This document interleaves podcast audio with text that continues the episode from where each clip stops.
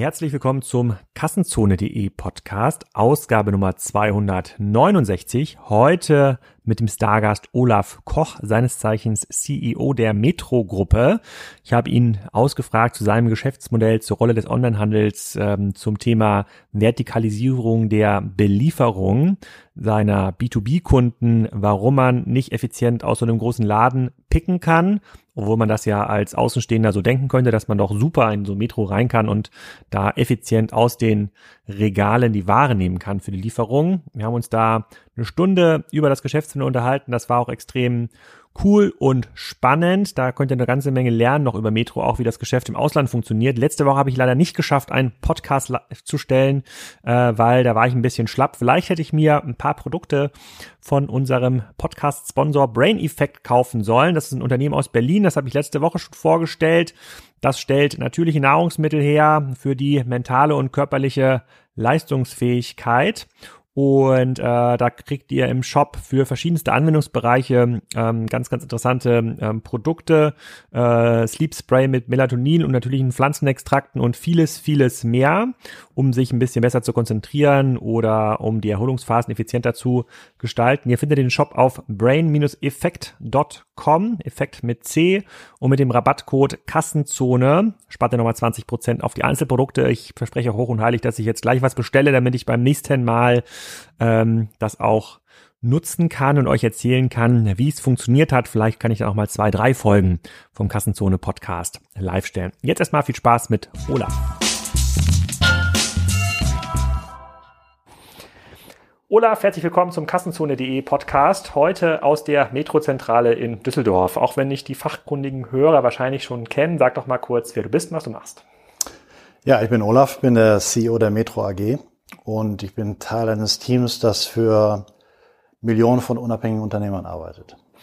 Vielleicht nochmal äh, ein bisschen ausgeholt für die Leute, die den Metro-Markt nur mit den großen blauen äh, Boxen kennen. Was sind das für Unternehmer, die dort einkaufen? Ähm, und was ist eigentlich das Kerngeschäftsmodell, was ihr betreibt? Also typischerweise sind die Kunden, die wir bedienen, kleine bis mittelgroße Betriebe.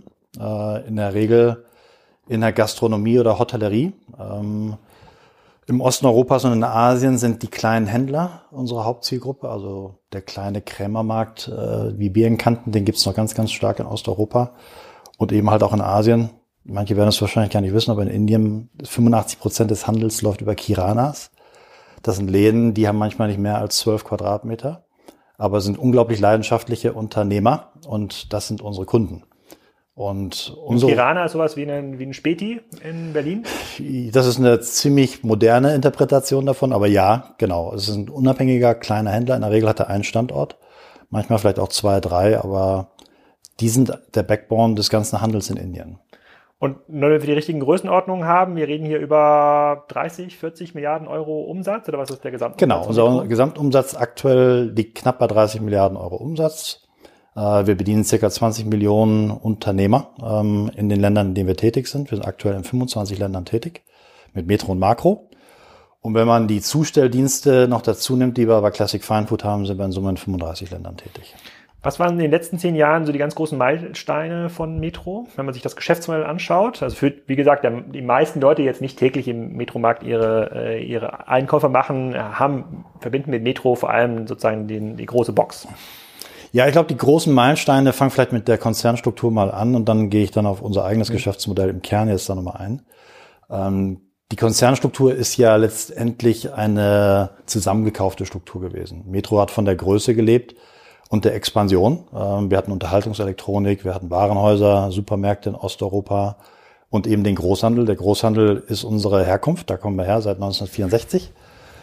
Und für uns war klar, im Rahmen der unglaublichen Zäsur im Handel ähm, ist das oberste Primat der Stunde Fokussierung. Denn du brauchst alle Energie, alle Aufmerksamkeit, äh, den gesamten Fokus letztendlich auf die Veränderung des jeweiligen Geschäftsmodells und da ist Diversifikation eigentlich Gift. Zum Zweiten war unsere Bilanz auch relativ stark strapaziert. Wir hatten knapp acht Milliarden Schulden auf der Bilanz 2012. Insofern galt es, das Unternehmen wieder auf den Kern zurückzuführen. Und das hat ähm, viele Transaktionen erfordert, äh, den Abverkauf von Kaufhof, den Verkauf von Real International, die Spaltung von der Unterhaltungselektronik. Und jetzt läuft gerade der letzte Schritt, nämlich äh, den Verkauf von Real, den Supermärkten in Deutschland. Das waren natürlich Riesenanstrengungen, die da notwendig waren, um diese Struktur wieder neu aufzusetzen. Und zeitgleich mussten wir das Geschäftsmodell neu definieren, weil Großhandel der alten Prägung war in der Tat die blaue Box mit der gelben Metro oben drauf und eine ganz breite Palette an Artikeln, ähm, eben auf einen Storebetrieb ausgelegt. Und 2012, als wir uns die Frage gestellt haben, wie definieren wir eigentlich unsere Daseinsberechtigung für die kleinen Unternehmer, da kam relativ schnell klar die Formel zum Vorschein, eigentlich nur dann, wenn wir zu deren Erfolg beitragen. Und seit 2013 sagen wir eigentlich, dein Erfolg ist unser Geschäft. Das muss unser oberstes Primat sein. Wir müssen dazu beitragen, dass ein Restaurateur mehr Kunden kriegt, bessere Erträge erzielt, niedrigere Kosten hat, dass ein kleiner Händler moderner sein kann als andere Händler, dass er im Prinzip mit dem Geschäftsmodell, das er heute hat, nicht nur überleben kann, sondern noch erfolgreicher werden kann. Dann lass uns noch mal ein bisschen auf diese Kunden äh, eingehen, vielleicht erstmal in, in, den, in den deutschen Markt. Ähm, die meisten anderen Podcast-Gäste müssen wir ein bisschen erklären, wie sie äh, wachsen, wie sie neue Kunden überhaupt ansprechen können. Ist das überhaupt noch ein Thema für euch? Müsste quasi nicht über eure breite Marktabdeckung jeder potenzielle Kunde euch schon irgendwie kennen oder euch mal besucht haben? Also ich glaube, dass wir in der Tat eine enorme Reichweite haben. Also wir sprechen davon, dass wir in der Gastronomie eine Reichweite haben von 65 bis äh, 80 Prozent. Also 65 bis 80 Prozent der Restaurateure in dem jeweiligen Land haben eine Metrokarte und gehen auch bei uns einkaufen. Der Ausschöpfungsgrad sozusagen, der Share of Wallet, wie viel Ausgaben sie auch wirklich bei Metro dann platzieren, ist ausbaufähig. Ähm, und das hat auch damit zu tun, wie stark wir uns in deren Wertschöpfungskette auch einpflanzen sozusagen. Die ganz viele Handelsmodelle, mit denen wir uns beschäftigen, haben dieses klassische Frequenzproblem. Also für jemanden, der zum Beispiel Online-Betten verkauft, der hat das Problem, dass der klassische Bettenkunde nur einmal, keine Ahnung, fünf Jahre, zehn Jahre ein Bett kauft. Das dürftet ihr nicht haben. Es gibt ja naturgegeben diese Frequenz für die meisten eurer ja. äh, Modelle. Jemand, der ein Restaurant betreibt oder ein ähm, Hotel oder ähm, eine ähnliche Produktgruppe, der braucht wahrscheinlich ähm, jeden Tag, jede Woche Nachschub mit dem, äh, mit den Produkten. Müsste man über diese hohe Frequenz nicht irgendeine so Automatisierung, irgendeine Datenüberlegenheit bauen können, dass die Leute auf jeden Fall bei euch kaufen? Oder warum entscheidet sich ein Restaurantbetreiber, anstatt zu euch zu fahren, um Servietten und Pizzaschachteln meinetwegen zu kaufen, dann dafür äh, die beim Wettbewerb zu kaufen? Also in der Tat erstmal zur Frequenz. Wir machen drei Viertel des Umsatzes mit Kunden, die permanent kommen, also die regelmäßig bei uns einkaufen, also mindestens alle zwei Wochen da sind, typischerweise eher, eher jede Woche, viele von denen auch mehrfach, mehr, mehrfach pro Woche. Ähm, wie bekommen wir die Kunden dazu, äh, bei uns einzukaufen, indem wir denen Produkte anbieten, die leichter zu verarbeiten sind, die maßgeschneidert sind für deren Speisekarte, für deren Prozess in der Küche oder für deren Sortiment im, im kleinen Laden. Ähm, wo verlieren wir die Kunden? Wir verlieren sie dann, wenn wir nicht die notwendige Nähe haben zu deren Geschäftsmodell und wirklich genau verstehen, wo drückt der Schuh, wo brauchen sie mehr Unterstützung. Und das geht immer weiter rein in mehr als Produkt. Es geht in Training rein, also wir schulen Kunden, äh, wir geben den Kunden mehr und mehr Dienstleistung. Und der Aspekt der Daten ist eigentlich aus meiner Sicht der größte Transformator. Weil wenn man ganz genau drauf schaut, dann ist der Beschleuniger für Wirtschaftlichkeit in allen Wirtschaftssektoren die Handhabung von Daten, die Auswertung von Daten, die überlegene Analytik und damit die richtigen Entscheidungen zu treffen. Das ist gerade bei kleinen Unternehmen seltenst der Fall. Ähm, und da liegt natürlich enormes Potenzial, das wir äh, ausschöpfen wollen. Wenn ich jetzt zu, hier zum nächstgelegenen Italiener fahren würde, der wahrscheinlich auch eine Metro-Karte äh, hat und den frage, okay, was könnt ihr noch besser für ihn machen, würde mir, würde mir der sagen, ich möchte die Sachen noch günstiger haben oder ich möchte die Sachen noch automatisierter haben oder weiß er eigentlich genau, was er noch Besseres haben könnte? Also im Grundsatz ist das Thema Preis im Handel natürlich immer ein Aspekt, äh, wenngleich ich gerade bei, bei unserem Geschäftsmodell davon überzeugt bin, dass Preis sekundär sein kann. Es ist, es ist am Ende ist es ein Qualifizierungsfaktor. Du kannst dich nicht aus dem Markt preisen. Du kannst nicht den Kunden übervorteilen und zu überhöhten Preisen verkaufen. Das geht einfach nicht. Aber wenn ich tatsächlich gerade für den Italiener die italienische Ware habe, Originalprodukte aus Italien gepaart mit einer frische Qualität im Bereich Fisch, Fleisch, Pasta, äh, die andere nicht bieten können, dann wird er zweifelsohne auch immer mehr seiner Umsätze bei mir verankern. Worauf die Kunden aber immer mehr achten werden, ist letztendlich auch die Convenience. Also kann ich dem Kunden eben mit Rat und Tat zur Seite stehen und kann ich ihm auch Arbeitslast abnehmen. Und bis vor zehn Jahren haben wir kein Zustellgeschäft gemacht. Ähm, es galt das Primat, der Kunde kommt bitte schön in den Laden. Denn wenn ich dem Kunden zustelle, dann kommt er weniger in den Laden, dann habe ich weniger komplementäre Abverkäufe. Das stimmt ja auch. Das stimmt ja auch. Und das war ja auch für viele Jahrzehnte die richtige Formel. Das hat ja in vielen Branchen funktioniert im Handel. Wenn man genau drauf schaut, ist das natürlich nicht unbedingt die kundenzentrischste Herangehensweise, ähm, bei der ich den Kunden voranstelle. Wenn der Kunde sagt, ich habe einfach die Zeit nicht mehr und ich will das Trockensortiment und gewisse Ware einfach nur so einfach wie möglich, so effektiv wie möglich in meinen Laden bekommen, dann können wir uns dem nicht äh, abwenden, dann können wir das nicht ignorieren. Heute machen wir knapp 6 Milliarden Euro Umsatzgeschäft von praktisch null vor zehn Jahren. Ähm, und die Tendenz ist weiter steigend. Wir wachsen zweistellig im, im Zustellgeschäft. Wenn ihr zustellt, wie macht ihr das? Mit eigener Flotte oder nehmt ihr ja. klassische Logistiker? Ja, das sind unsere eigenen Leute. In der Regel sind es auch unsere Fahrzeuge. Es kommt vor, dass wir die Fahrzeuge gemietet haben, ähm, aber das ist eher die Ausnahme. Wir haben auch ganz, ganz klar den Anspruch, dass der Touchpoint praktisch beim Kunden einer der wichtigsten Punkte ist. Denn der Fahrer, der beim Kunden ankommt und mit dem Kunden letztendlich die Ware übergibt, der ist ja unsere Visitenkarte. Ne? Hm. Das ist ja die Experience. Wenn das gut funktioniert und der Kunde zufrieden ist, dann kauft er wieder. Wenn das nicht funktioniert und der sehr unzufrieden ist, dann eben nicht. Insofern ist das aus unserer Sicht ein ganz klarer Teil unserer Wertschöpfung. Die Belieferung selber haben wir über zehn Jahre wirklich hart lernen müssen, weil, wie man das halt so macht, am Anfang stellt man zu, man pickt im Laden, man freut sich über die Wachstumsraten, man freut sich nicht so sehr über die äh, Deckungsbeiträge, weil das kann nicht effizient sein, wenn ich aus einem Cash-and-Carry-Markt aus der Breite des Sortimentes alles anbiete und dann auch noch zustellen will zu einem vernünftigen Service-Level. Heute machen wir das mit dedizierten äh, Räumen in den Stores. Wir widmen also Fläche um. Der Store wird tendenziell kleiner. Die Belieferungsfläche wächst tendenziell, eigentlich fast permanent. Und in einzelnen Märkten haben wir auch dedizierte Depots mittlerweile aufgebaut, aus denen wir dann die Zustellung betreiben. Ähm, das, das finde ich einen extrem spannenden Punkt. Ich habe gleich nochmal zwei, drei Fragen sozusagen zum Kern des Geschäftsmodells, aber vielleicht zur Zustellung. Das ähm, gibt natürlich den einen oder anderen im Lebensmittel ähm, am Einzelhandel, der das jetzt auch für den Endkunden überlegt. Ihr seid ja im Wesentlichen ein B2B-Geschäft. Äh, äh, Geschäft auch wenn, glaube ich, ein normaler Endkunde hier einfach kaufen kann, auch ohne Metrokarte, gehe ich mal. Nein. Äh, nein? Nein. Nur mit der Metrokarte? Ist nur zulässig mit Karte. Okay. Die, ähm, äh, diese, dieses Learning, dass man, dass es ineffizient ist, aus einem Regal zu picken, was dafür eigentlich ausgelegt ist, dass der B2B-Kunde das selber rauspickt. Wie lange hat das äh, ähm, gedauert und wie viel effizienter ist dazu im Vergleich so ein Lager, was wirklich darauf ausgerichtet ist, die, äh, äh die Bestseller direkt an die Restaurants zu fahren?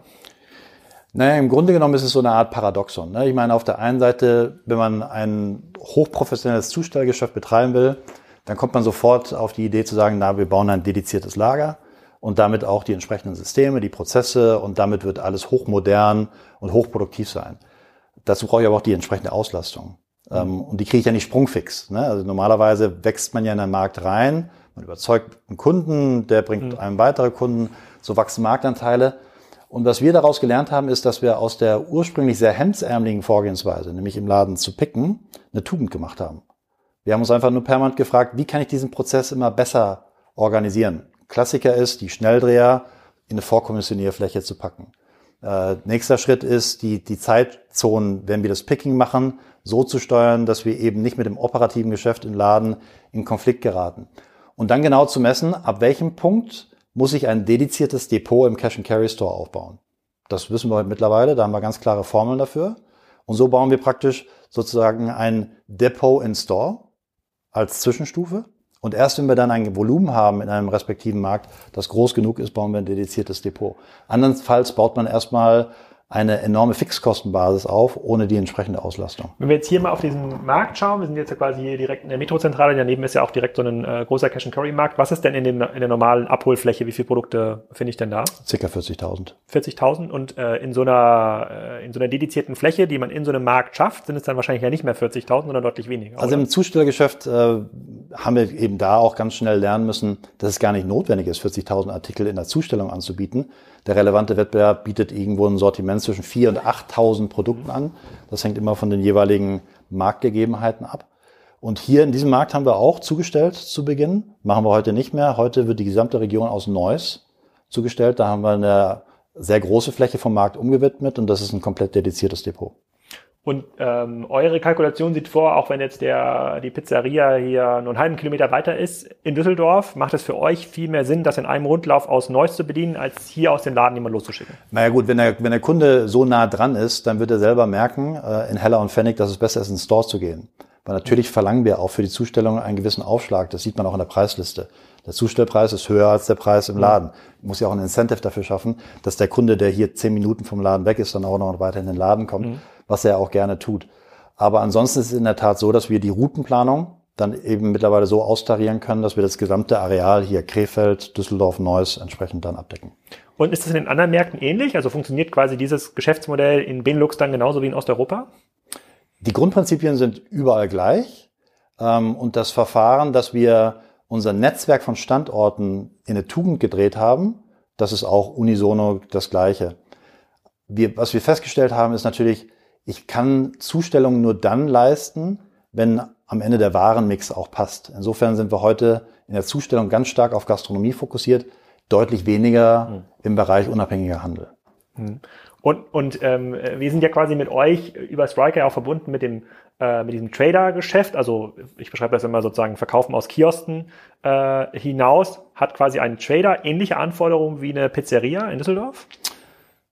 Die ähnliche Anforderung ist, dass er auch erfolgreicher werden muss, denn sein Wettbewerbsdruck steigt, seine Kosten steigen, die Anforderungen seiner Kunden werden immer anspruchsvoller. Insofern hat er Ähnlichkeiten und dann ist es doch ein komplett anderes Geschäft. Ähm, ein typischer kleiner Händler lebt davon, gute Einstandspreise zu erzielen und damit einen gewissen Aufschlag letztendlich an seinen Kunden weitergeben zu können. Ähm, hat deutlich geringeren Anspruch bei Ultrafrische und Frische. Das heißt, die Sortimente, die wir typischerweise in der Gastronomie verkaufen, sind nicht so relevant beim kleinen Krämer. Ähm, aber ihm Sortimente aufzuzeigen, die ihm letztendlich helfen, auch stärkere Deckungsbeiträge zu erzielen. Das ist so ein, so ein Klassiker. Also, normalerweise ist der Anteil an Non-Food-Produkten sehr eingeschränkt, weil man auch gar nicht die Möglichkeit hat, das auf dem Regal zu präsentieren. Dem Kunden diese Dinge zu vermitteln, die er auch anbieten kann. Das fängt an mit den Batterien und geht über andere kleine Utensilien weiter. Das sind die Dinge, die letztendlich unseren Kunden helfen, auch mehr Ertrag zu erzielen. So, kleiner kommerzieller Zwischenhinweis. Äh, viele von euch werden jetzt beim Gespräch mit Olaf gesagt haben, hui, so ein großes Unternehmen möchte ich auch mal haben. Ich habe aber gar nicht so viele Mitarbeiter. Dann braucht ihr wahrscheinlich mehr Freelancer. Und da kann euch unser Partner hellofreelancer.com helfen. Die haben auch ein ganz spannendes Whitepaper entwickelt, hellofreelancer.com slash OMR. Da könnt ihr das runterladen. Das ist ein Service von Xing, der Unternehmen kurzfristig mit passenden Freelancern zusammenbringt. Äh, offensichtlich Menschen, die auch bei Xing registriert sind. Das ist ein Produkt, das gibt schon seit 2018. Man kann innerhalb von 48 Stunden ähm, einen Match erzeugen, also Projektvakanzen sehr, sehr kurzfristig besetzen. Das machen natürlich Software ähm, gestützt. Da gibt es 450.000 registrierte Freelancer. Die haben da keine Vermittlungsgebühr und es gibt auch kostenlose äh, Freelancer-Empfehlungen. Schaut euch das mal an, wie das funktioniert. Ich kannte das Produkt fairerweise auch noch nicht, aber die haben auch einen White Paper dazu äh, im Angebot, bei dem man das Thema Honorare, ähm, Verträge und wie man die überhaupt einsetzen kann in Unternehmen äh, durchlesen kann. Das wird von Unternehmen genutzt wie Serviceplan, und der Hoffmann-Gruppe oder auch äh, DDB. hellofreelancer.com slash OMR. Dann könnt ihr auch so ein Riesenunternehmen ganz schnell aufbauen wie die Metro-Gruppe. Jetzt erstmal geht's weiter mit Olaf im Podcast. Und vielleicht zu dem kleinen Händler noch eine Ergänzung. Der, der Anteil der kleinen Händler in Ländern wie Rumänien ist immerhin noch fast 40 Prozent. Das wird häufig unterschätzt. Man unterstellt dann immer, die, die Branche ist schon deckungsgleich mit Westeuropa. Wie, wie groß ist der Anteil der, äh, klar, also ich weiß gar nicht, ob ich ein kleiner, also du meinst quasi ein großer Händler wäre Ketten, Rewe, Rewe, Edeka, Lidl, genau, wie auch immer? Machen knapp 60 Prozent aus. 40 Prozent ist unabhängig. Ah, okay. Und wie ist das in Deutschland, der Schnitt? Deutschland ist es mittlerweile unter 5 Prozent. Ah, okay. Die kleinen Händler. Okay, und äh, ist dann, äh, ich würde jetzt quasi erwarten, dass in Osteuropa dann so ein Nachholeffekt eingesetzt hat in den letzten Jahren und dass sich relativ schnell anpasst. Das ist nicht der Fall. Also die Leute Nein, kaufen lieber beim kleinen Der Nachholeffekt setzt ein, aber setzt zeitgleich mit einem anderen Trend ein nämlich der Convenience. Mhm. Was wir auch äh, bei uns merken, dass äh, Läden, die in unmittelbarer Nähe sind von Wohngebieten, ähm, stark davon profitieren. der Convenience-Trend ist ja ein globaler Trend. Und wenn man die beiden Dinge paart, also das unabhängige Unternehmertum eines kleinen Händlers mhm. mit der modernen Fähigkeit, einen Convenience Store zu betreiben, dann entsteht daraus etwas unglaublich leistungsstarkes. Und das machen wir über einen sogenannten Soft-Franchise-Ansatz. Mhm. Das heißt, wenn du jetzt so einen Laden betreiben würdest in Bukarest, geben wir dir eine Marke, Ladoi Pasch heißt die in, in Rumänien. Damit hast du einen Banner, du kriegst mhm. Merchandising-Support, du kriegst Layout-Support, du kriegst Werbung, äh, die wir wöchentlich rausgeben. Ähm, das ohne Gebühr. Das Einzige, was wir verlangen, ist, dass der Umsatzanteil, den du mit Metro dann auch äh, verausgabst, dass der steigt. Okay, verstehe ich. Dann, da schließt sich direkt eine weitere Frage äh, an, und zwar ein bisschen das Geschäftsmodell äh, per se. Ähm, du verfolgst wahrscheinlich jetzt nicht täglich die Kassenzone-Beiträge, aber ähm, ich habe in den letzten äh, äh, Wochen stark darüber geschrieben, was ist eigentlich der Unterschied zwischen Shop, Marktplatz und Plattform. Und die erfolgreicheren digitalen Unternehmen äh, sind äh, zunehmend deshalb erfolgreich, weil sie es schaffen, dass waren- und Kundenrisiko eigentlich an den Hersteller auszulagern. Also die müssen jetzt gar nicht mehr die Ware einkaufen und zu einem Aufschlag an den Kunden verkaufen und verdienen über die Handelsmarge, sondern sagen halt lieber, Hersteller, im Fall von Amazon, du kannst äh, deine Ware hier listen, so viel du willst. Ja, wir kaufen vielleicht die Schnelldreher bei uns äh, äh, selber noch ein, aber den Longtail musst du schon selber zum Kunden bringen und äh, du bezahlst mich, klar, in Form einer, äh, einer Marktplatzgebühr, aber du musst bei mir Werbung kaufen, du musst bei mir Financial Services kaufen, du musst bei mir Logistik ähm, kaufen. Und damit verändert sich so ein bisschen das, äh, das ja. Geschäftsmodell. Ist das auch in so einem Markt wie eurem möglich? Also kann man quasi dies von der Handelsmarge, im Handelsmargenrisiko wegkommen in so ein Servicegeschäft? Also zu dem, was du gerade dargestellt hast, zu diesem Gedanken, dass man praktisch über einen, einen Plattformansatz seine Leistungsfähigkeit auch dann signifikant ausbaut. Mhm. Ähm, da kann ich sagen, den Trend sehe ich eindeutig. Dass wir uns von unserem Kerngeschäft, nämlich dem Handel von, von frische Ware ähm, und Produkten verabschieden, den kann ich nicht sehen. Warum nicht? Weil das letztendlich der, der Einstiegs, Einstiegsfaktor Nummer eins ist. Also wenn du heute als Restaurateur Ware beziehst, dann hast du einen Anspruch, der, der ist ohne Kompromisse. Du willst keine Toleranz haben bei der Frische von Fisch, Fleisch, Obst und Gemüse. Und das sicherzustellen ist mehr als nur eine Verwaltungsaufgabe. Das ist oberste Pflicht letztendlich auch der Metro, ist auch unser Leistungsversprechen.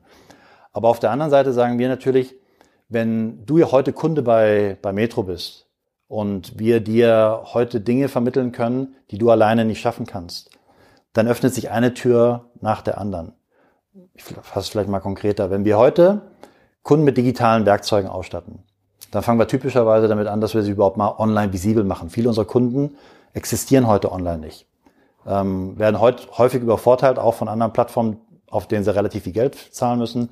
Wir geben denen die Online-Präsenz for free.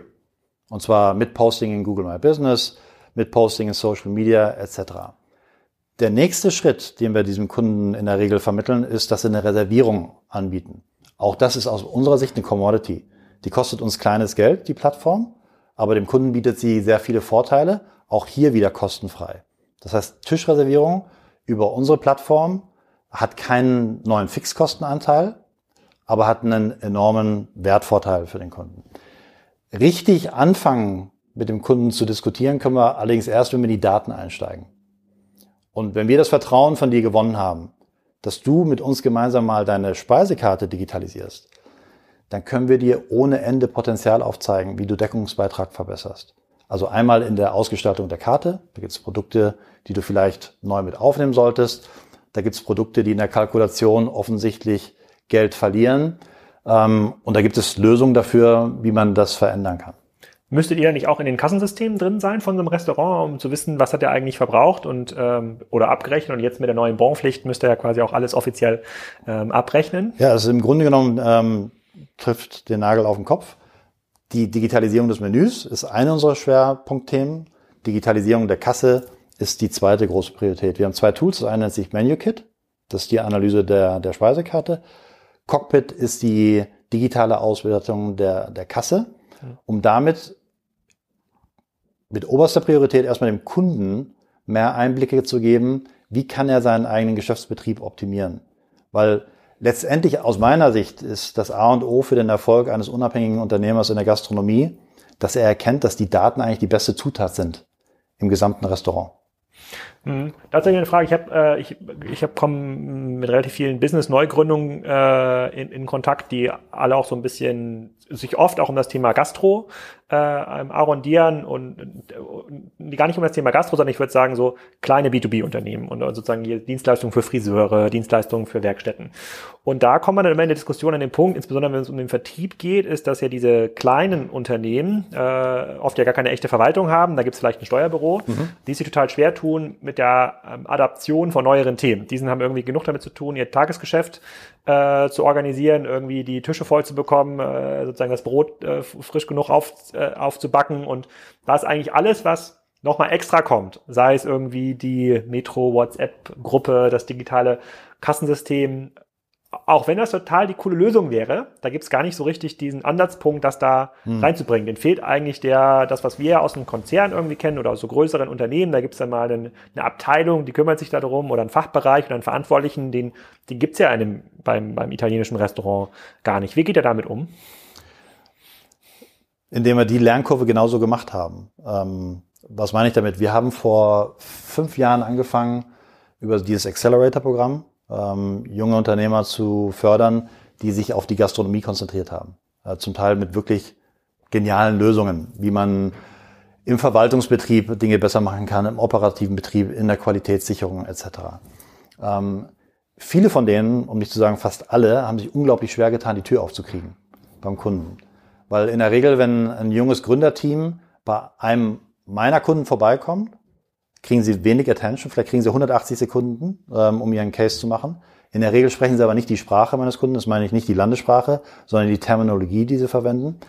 Und sie stoßen auf Misstrauen. Das ist eindeutig so. Und genau da kommen wir ins Spiel.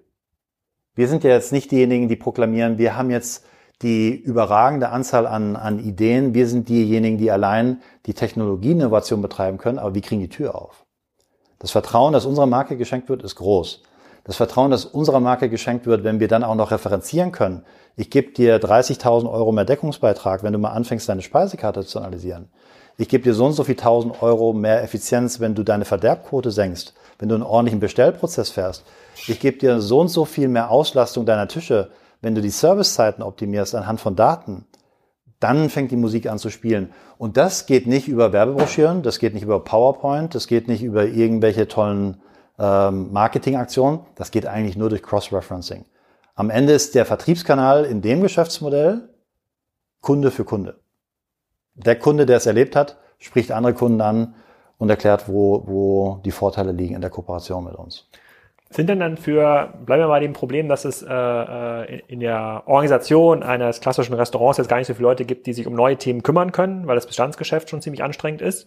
Ähm, gibt es da überhaupt viele Eintrittsmöglichkeiten für potenzielle Wettbewerber? In den meisten anderen Handelsformaten ist es ja, ist ja im Grunde genommen der Screen erstmal ein potenzielles Einfallstor von Wettbewerber. Ja, wenn sich jemand anfängt, vom Internet äh, oder vom Rechner hinzusetzen und zu sagen, okay, wo kriege ich jetzt mein Klopapier billiger oder meine, meine Pizzaschachteln, das ist ja eigentlich ein Risiko. Das will man ja eigentlich vermeiden aus eurer mhm. Perspektive. Der soll ja idealerweise entweder die Metro-App nehmen oder aus dem Kassensystem bestellen oder eu euren Vertriebsmitarbeiter äh, ähm, ähm, anrufen.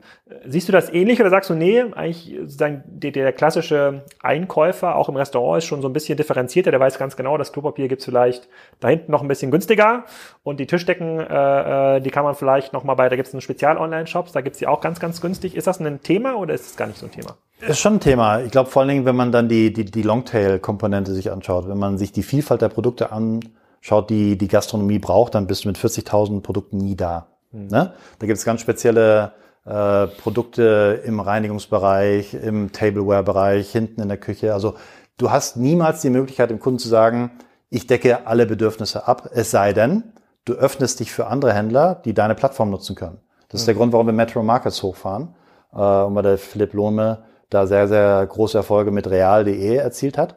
Und wir genau das gleiche Prinzip jetzt anwenden wollen für die Marke Metro, indem wir uns mit möglichst vielen Händlern weltweit verknüpfen, die es dann eben halt auch ermöglichen, auf das äh, spezifische Messerset aus Osaka, Japan zuzugreifen oder Gewürzware aus einer Region, die wir heute nicht abdecken können, aber gemeinsam mit anderen Partnern. Insofern glauben wir schon, dass es da eine, eine Applikation gibt, die in die Richtung geht, wir, wir öffnen den Screen, und wir glauben auch sogar, dass wir erstaunlicherweise hier noch einen Early Mover Vorteil haben, weil das gibt es so noch nicht für unsere Branche, für die Gastronomie. Hört sich komisch an, verstehe ich, aber ist de facto der Fall. Und das andere ist aber, dass wir letztendlich glauben, dass die Hauptdifferenzierung für den, den Kunden selber ist, dass er in Heller und Pfennig spürt, ich werde durch die Kooperation mit der Metro erfolgreicher. Wie gesagt, dieser Spruch, Your success is our business, den meinen wir absolut ernst. Und äh, wir haben ja auch für uns selber klar definiert, de facto arbeiten die 110.000 Leute hier im Großhandelgeschäft, die arbeiten nicht für Metro, sondern die arbeiten für Millionen von Kleinunternehmern. Der Philipp Lohme war ja auch schon im Podcast vor, äh, vor kurzem, sozusagen, das, also ich würde sagen, da deckt sich quasi deine Meinung mit seiner, äh, ziemlich eindeutig. Und aber auch der Timo Salzieder, äh, äh, der hier das Thema Metronom verantwortet, war schon drin. Und mit dem haben wir auch darüber gesprochen, so welche Rolle spielt eigentlich IT für ein Unternehmen wie eures. Und wenn wir uns mal erfolgreiche digitale Händler angucken, dann würde ich sagen, sind 80, 90 Prozent aller Diskussionen, die dort intern geführt werden, sind am Ende des Tages Dinge, die in ein Softwareprojekt münden. Man sagt, ich muss hier ein neues Portal schaffen für die Händler, ich muss ja vielleicht eine neue Datenbasis schaffen, um den Pizzerien bessere Menüvorschläge ähm, zu erarbeiten. Wenn man das jetzt mal so mappt auf so deinen Arbeitsalltag, so wie viele Projekte, wie viele Dinge äh, musst du auch mit deinem Vorstandskollegen ähm, äh, äh, diskutieren, haben dieses Label IT, führt quasi in ein Softwareprojekt, in ein Entwicklungsprojekt. Da muss ich Timo anrufen und schauen, ob Metronom da noch genug äh, äh, Ressourcen hat, versus wie viele Dinge sind eigentlich klassisch in der alten Handelswelt äh, verlagert. Wir müssen hier unser Sortiment ausweiten, wir müssen irgendwie äh, die Qualitätssicherung vom argentinischen Rindfleisch optimieren. Also ich glaube, du kommst aus der Grundverpflichtung nie raus, deiner heutigen Klientel gegenüber einen super Job zu machen. Und die erwarten von uns einfach, dass wir einen einwandfreien Betrieb im Laden haben, in der Zustellung haben, dass die Ware 1A ist, dass das Personal geschult ist, dass die ganze Customer Experience, die tagtäglich gelebt wird, dass die permanent besser wird. Das messen wir über NPS, über Net Promoter Score. Und äh, da sind wir besser geworden. Das zeigt sich jetzt auch in den Umsätzen. Äh, gerade in der Gastronomie wachsen wir knapp fünf Prozent, im unabhängigen Handel auch. Und das nimmt schon auch viel Zeit in Anspruch, weil diese Transformation von einem Standard Cash and Carry Operator jetzt zu einem, ich sag mal, umfassenden Lösungsanbieter, die geschieht nicht über Nacht und du musst 110.000 Leute mitnehmen. Das braucht Attention. Unser Geschäft ist in allererster Linie People Business. Erfolg und Misserfolg bei uns definiert sich daran, ob der Kunde im Laden in der Art und Weise, wie er angesprochen wird, bedient wird und eine Lösung zu, zugeordnet bekommt, sich zufrieden fühlt, glücklich fühlt oder tatsächlich überzeugt aus dem Laden rausgeht und sagt, bei der Metro bin ich gut aufgehoben. Das wird sich aus meiner Sicht in den nächsten Jahren auch gar nicht ändern und darf sich auch nicht ändern. Der Anteil an Diskussionen, wie können wir all diese Dinge besser machen auf der Basis von profunden Daten, der nimmt äh, rapide zu, der nimmt exponentiell zu. Und seitdem Timo an Bord ist, hat er da unglaublich viel dazu beigetragen, dass die Aufmerksamkeit, wie wir aus dieser alten Legacy-Welt, wir alle, die im Handel schon seit Jahrzehnten sind, haben eine Legacy an Systemen. Systeme, die zum Teil in den 80ern, 90ern kreiert wurden. Von denen werden wir uns lösen müssen. Ähm, wir müssen aber diesen Prozess auch behutsam angehen und dürfen aber auf der anderen Seite nicht verpassen, dass wir Digitalisierung jetzt machen müssen. Das hört sich an wie eigentlich ein, ein, komplette, ein komplettes Paradoxon. Ähm, aber Timos ist sehr gut gelungen, indem wir uns auf gezielte einzelne Themen konzentrieren. Nimm die Zustellung. Wenn man sich heute M-Shop anschaut, das ist so Frontend für Delivery, dann ist es auf komplett moderner Technologie aufgesetzt und die Daten, die wir daraus generieren, die wir dann auch dazu einsetzen, die Prozesse zu optimieren, ändert die Diskussion im Vorstand. Das gleiche wenn man sich ähm, andere Kernparameter anschaut im Vertrieb. Wir haben unsere eigene Applikation, nennt sich Sales and More, Sam. Ähm, die ist nicht nur dazu da, dass der Kollege im Außendienst den Kunden besser betreuen kann, sondern dass wir permanent neue Daten generieren. Wie kann ich den Ausschöpfungsgrad in dem Zielgebiet erhöhen und beim jeweiligen Kunden? Also insofern würde ich sagen, es wäre gelogen, wenn ich dir heute sagen würde, der Anteil an Diskussionen die du in einem Technologieunternehmen hast, das rein online tätig ist, ist heute schon genauso gleich bei der Metro. Und ich halte es auch für falsch zu unterstellen, dass ein solcher Schritt in der aktuellen Phase der richtige wäre. Wenn ich jetzt äh, mir überlegen müsste, wie kann man diese Store Experience besser machen? Äh, du hast ja geschrieben, es kommen da nur Leute einkaufen, die die Metro-Kundenkarte haben. Müssen die sich schon äh, vorne beim Eingang äh, identifizieren, wenn sie reinkommen? Ja, du kommst nur mit Karte rein. Und, und habt ihr dann irgendein System, bei dem dann äh, aufblinkt, äh, hier, das ist der, auch wenn es ein bisschen äh, Klischee ist, das ist der Luigi, der kauft besonders viele Pizzakartons. Das macht total Sinn, dass einer unserer äh, Vertriebsmitarbeiter den jetzt immer begrüßt und unser neues Angebot im Bereich, äh, äh, im Bereich Fischfrisch nochmal präsentiert. Gibt gibt's sowas? Habt ihr damit Erfahrung gemacht? Ja, das gibt es. Und das ist dann letztendlich genau das, wovon wir gerade gesprochen haben, nämlich dass ich die Daten so auswerte, dass ich die physische Erfahrung im Store optimiere. Ich gebe dir mal ein Beispiel. Ähm, in Frankreich haben wir das Modell ähm, heute schon am stärksten ausgeprägt. Frankreich ist eigentlich so unser Pionierland, wenn man sich äh, die Transformation des Geschäftsmodells der Metro anschaut. Da heißt die auch Metro oder Makro? Auch Metro, mhm. auch Metro.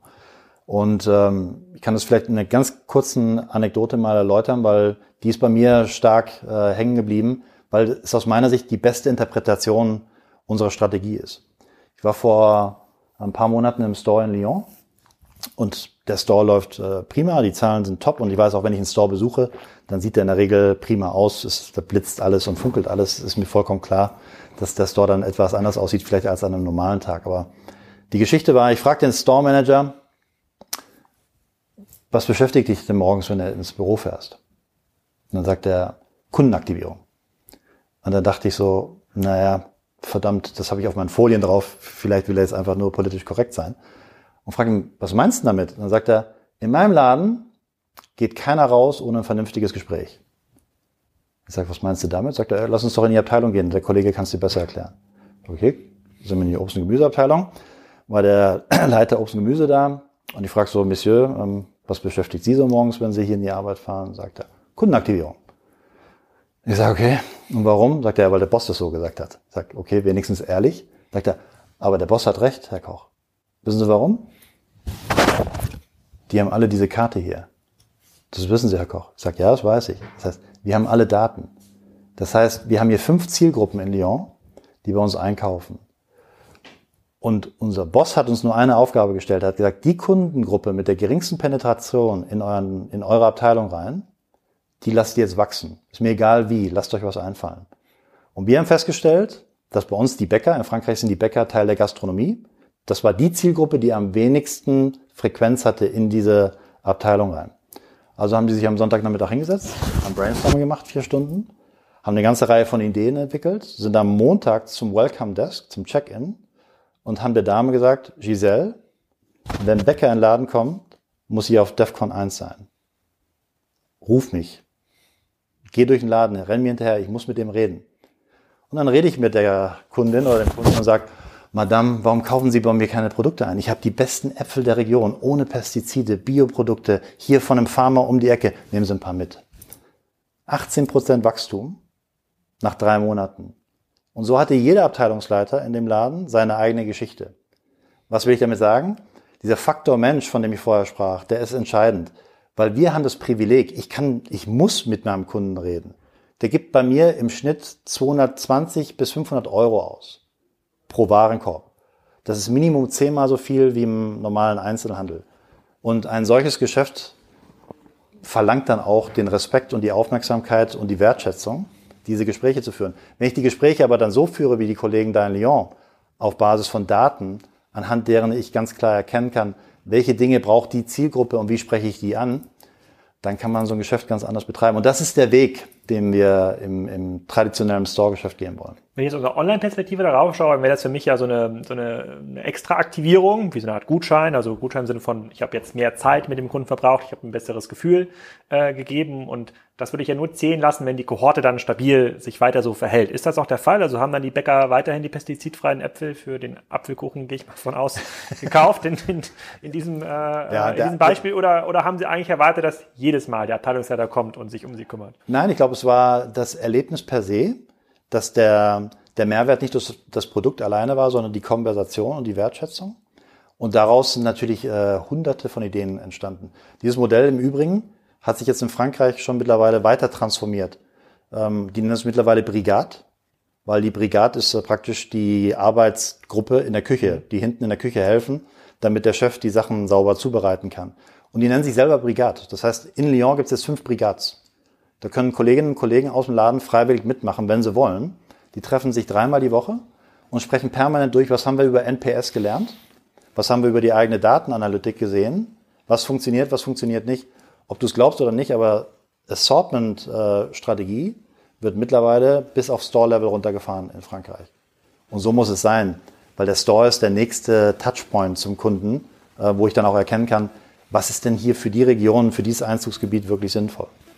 Das heißt, äh, der Store in Lyon kann sich dann auch mal 10, 20, 30 Prozent äh, in der Warenauswahl unterscheiden von dem Store in Paris? Absolut. Absolut. Das muss die Normalität sein. Ich sage ganz offen, da sind wir heute hier in Deutschland noch nicht. Da wollen wir uns auch hin entwickeln. Auch hier gehen wir immer stärker auf lokale Anforderungen. Und zum Beispiel hier die Transformation von dem Store hier ist maßgeblich auf Basis der Rückmeldungen der Leute von der Fläche und den Kunden passiert. Denn die haben das beste Wissen darüber, was funktioniert, was nicht funktioniert, was fehlt, was haben wir heute schon, was wir noch mehr haben müssen. So eine weitere These, die wir bei Kassenzone immer vertreten, ist ja, dass so Speed der ein, einzige, die einzige Variable bleibt, die wirklich über Erfolg und Misserfolg entscheidet. Also man kann hier noch so gute Ideen äh, haben, ist alles nichts wert, wenn den nächsten sechs Monaten nicht vertestet und auf der Straße sind. Wenn ihr jetzt sowas seht, so, eine, ähm, so ein Erfolgsmodell, äh, wie zum Beispiel in ähm, Lyon. Was sind so die Faktoren, die ähm, sozusagen die Implementation in andere Länder verlangsamen? Also ein Markt, der wie, wie Deutschland, der wahrscheinlich ähnlich aussieht von der Strukturierung der, der Gastroszene. Also warum ist das noch nicht in Hamburg im Metromarkt angekommen oder in Düsseldorf? Was, was ist da der größte, das größte Hindernis?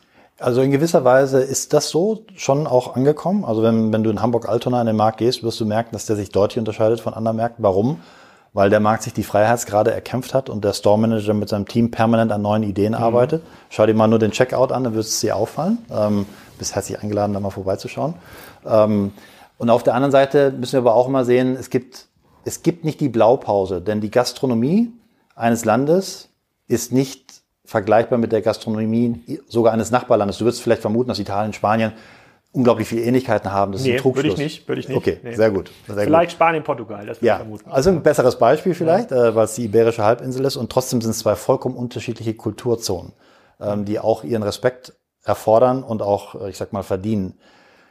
Das wiederum in der eigenen Mannschaft auch äh, zu verankern, ist das eine. Also es hat was mit Unternehmenskultur zu tun und dann hat es auch was mit Fähigkeiten zu tun. Also ich, wir investieren sehr viel in die in zwei Dinge. Das eine ist ähm, die hundertprozentige Wertschätzung dafür, dass der Kunde unser Gehälter zahlt ähm, und dass der Kunde über Erfolg und Misserfolg entscheidet und dass wir daher nur durch die maximale Proximität, die Nähe zum Kunden uns die Wettbewerbsvorteile erarbeiten können gegen die Konkurrenz. Der zweite Aspekt ist, dass wir neue Fähigkeiten brauchen. Du hast vollkommen recht, die besten Ideen sind absolut nutzlos, wenn sie letztendlich nur auf einer PowerPoint-Folie sind oder in einer schönen Broschüre. Und Unsere Herangehensweise an die Herausforderung ist, wir fokussieren uns. Das heißt, wir haben aktuell hier in Deutschland die Region Rheinland, das ist Düsseldorf, Krefeld, Neuss. Die wird hier vom lokalen Management, von dem Frank Jeniche und dem Christoph Knob als Prioritätsregion geführt. In der applizieren wir alle neuen Methoden. Also gerade diese ganzen Sachen rund um digitale Tools, Kundenberatung, Training, all die Dinge werden hier als erstes ausgerollt, mhm. damit wir sie dann zum Erfolg bringen können. Und Erfolg ist multiplizierbar. Wenn einmal etwas sich sauber trägt und, und skaliert, dann kann man es auch in andere Regionen tragen. Mhm. Wobei äh, mich, ich, ich mich da fragen würde, also das ist erstmal so, so klassische, äh, also klassische Elektrifizierung, also man versucht quasi Erfolgs, äh, ähm, Erfolgsmodelle und äh, sozusagen neue Prozesse äh, sozusagen an die Organisation über die Fläche heranzutragen.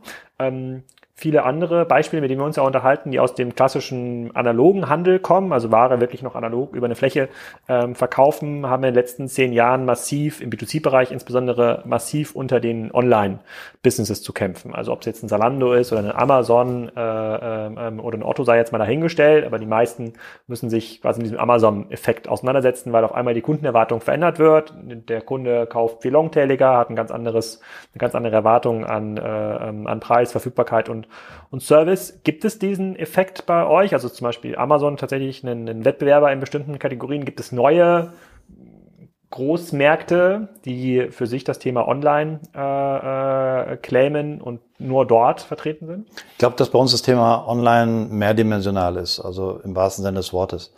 Ähm, wenn man heute sich anschaut, wie würdest du die gesamten Sortimente eines Restaurantbetriebes abdecken wollen, ähm, über eine alternative Plattform. klar, auf dem Papier, auf dem Zettel machst du da auch relativ schnell ein E-Commerce-Modell, wirst dann aber auch relativ schnell merken, dass es dort eine ganze Reihe von Herausforderungen gibt, die man nur mit Skalen abdecken kann. Mhm. Und das hat was mit Qualitätssicherung zu tun, das hat was mit frische äh, Versprechen zu tun, etc. Insofern ähm, sehen wir heute, dass wir kein Einfallstor haben, das so groß ist wie bei Sortimenten, die im Handling unkritisch sind. Also ein Textilprodukt, ein Unterhaltungselektronikprodukt lässt sich über so einen Kanal online einfach problemlos heute von, von einem Standort zum anderen bringen.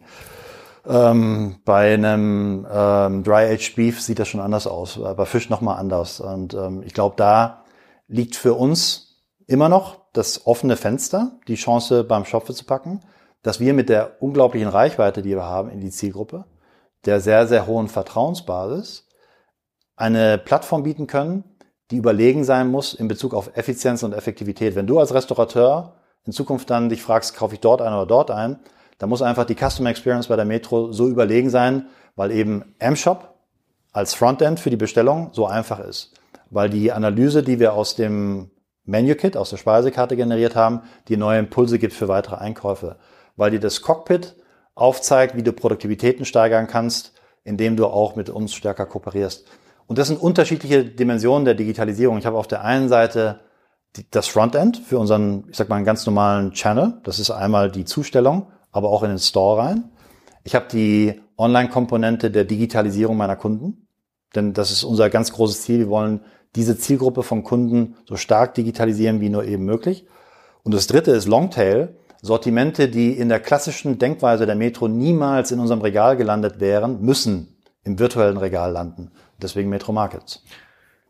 Da gebe ich dir recht, äh, äh, bis zu dem Punkt, wo ich sagen würde, naja, es gibt ja bestimmte Produktgruppen im Restaurant oder äh, vielleicht auch beim kleinen Bäcker, wo der sagt so, hm, ich kaufe hier für 1000 Euro im Monat Servietten. Ich gucke mal, ob Servietten auch günstiger bei Amazon äh, ähm, ähm, gibt. Das ist ja ein Produkt, was hat nicht das Problem des frischen Obstes oder des Dry Age Beef. Das, das, kann ja, so. das kann ja jeder zu, zuschicken. So. Und wenn da Kunden am Anfang auch nur bestimmte Randsortimente mal irgendwo anders zu kaufen, das ist ja das klassische Einfallstor von digitalen Plattformen. Kann man das irgendwie vermeiden? Kriegt man das vielleicht auch über so ein Market-Modell abgedeckt, wie das der Philipp Blume macht? Also vermeiden wirst du es nie können, weil ich glaube, das äh, ist auch immer gut, konkurrenzbelebtes Geschäft. Ähm, ähm, aber in der Tat glaube ich, dass Metro Markets letztendlich dafür einfach noch, noch überlegener sein muss, weil die Relevanz der Artikel, die du da findest und die Art und Weise, wie du sie da einkaufen kannst, inklusive Funktionen wie zum Beispiel einer Staffelprämie, die du in einem normalen, konventionellen äh, B2C-Plattformgeschäft äh, wohl kaum anbieten würdest, dass das alles Dinge sind, die den Gastronomen dann auch langfristig auf der Plattform binden. Ja, ja, bei dem, bei dem Bruch Konkurrenz belebt das Geschäft, äh, äh, muss ich immer quasi an unsere Online-Perspektive denken. Äh, da sagen wir ja zwar auch, Kon Konkurrenz belebt das Geschäft, aber Monopole verdienen Geld.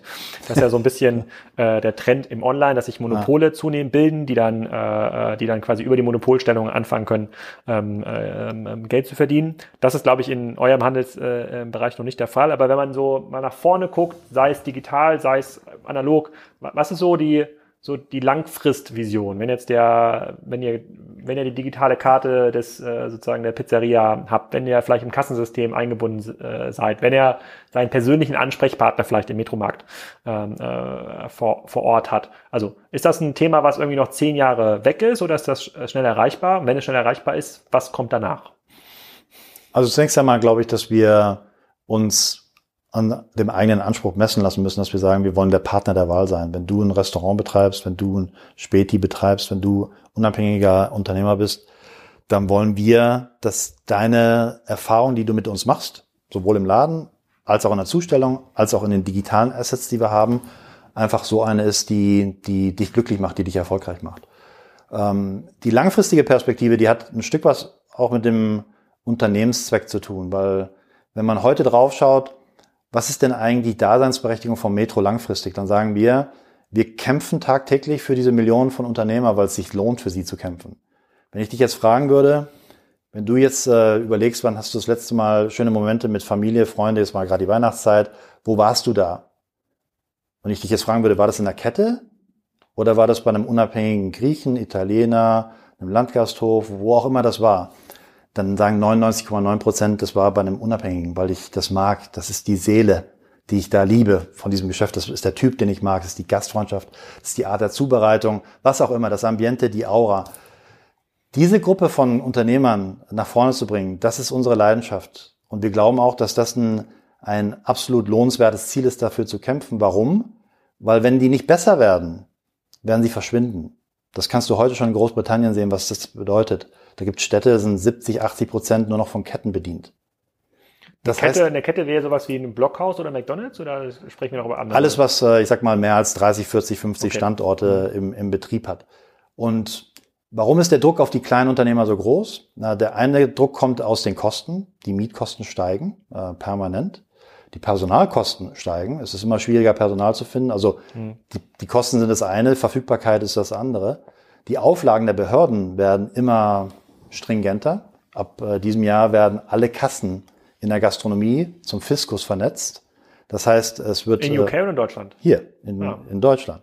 Das, das heißt. nicht so gute Zeiten für den einen oder anderen im Fahrgeschäft. Das, das heißt, die wirtschaftliche Herausforderung in der Branche wird steigen. Aber wenn wir alle wollen, dass diese Millionen von Unternehmer auch morgen noch da sind, dann gilt es jetzt, die auch in die Modernität zu bringen. Mit Werkzeugen, digitalen Tools, mit äh, Kenntnissen, die in der Branche schon branchenüblich sind bei Ketten und eben mit einzigartiger Ware. Und in der Kombination von den drei Dingen, da liegt die Zukunft der Metro, weil wir den Anspruch verfolgen, dich als Unternehmer in eine komplett neue Produktivität zu katapultieren. Und unsere Vision ist, in fünf Jahren von heute, 2025, sind wir letztendlich äh, so eng vernetzt mit der Zielgruppe von Kunden, die wir heute schon bedienen dürfen, dass für jeden anderen, der in 2025 ein Restaurant aufmachen will oder mit dem Gedanken sich beschäftigt, es keine Nanosekunde dauern darf, bis der Gedanke am Metro fällt. Wo, wo kaufen denn diese Ketten ein? Häufig eben bei großen Zustellern. Das sind ja auch dann sehr definierte und auch schmalere Sortimente. Ähm, da gibt es spezialisierte Zusteller.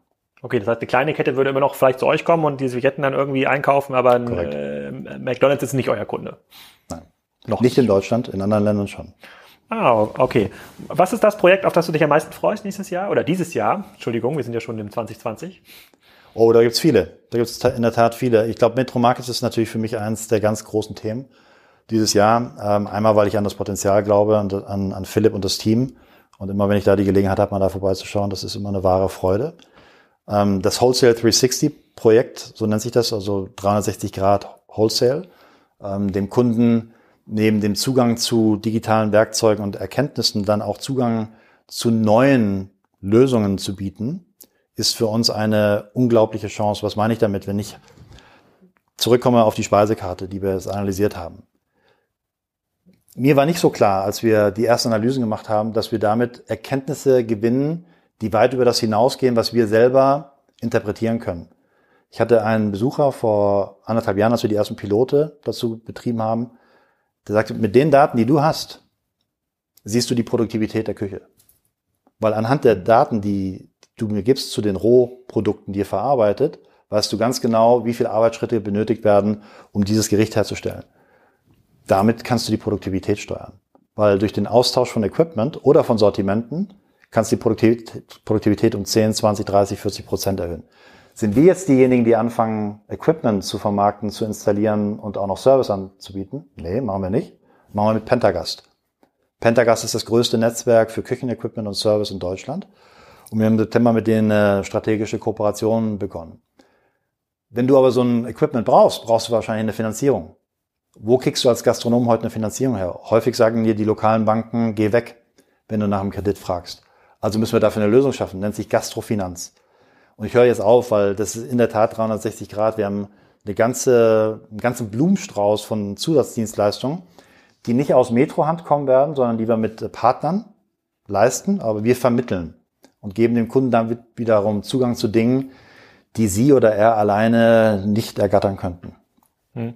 Wie, hoch ist quasi, wenn du jetzt guckst auf 2020, wie hoch ist dann dein Fokus im Sinne von äh, 360 ähm, Grad äh, äh, B2B ähm, oder Wholesale 360, wie ihr das nennt, äh, versus jetzt ähm, Auslandsgeschäfte weitertreiben, wie so ein Traders Business oder andere Geschäftsmodelle?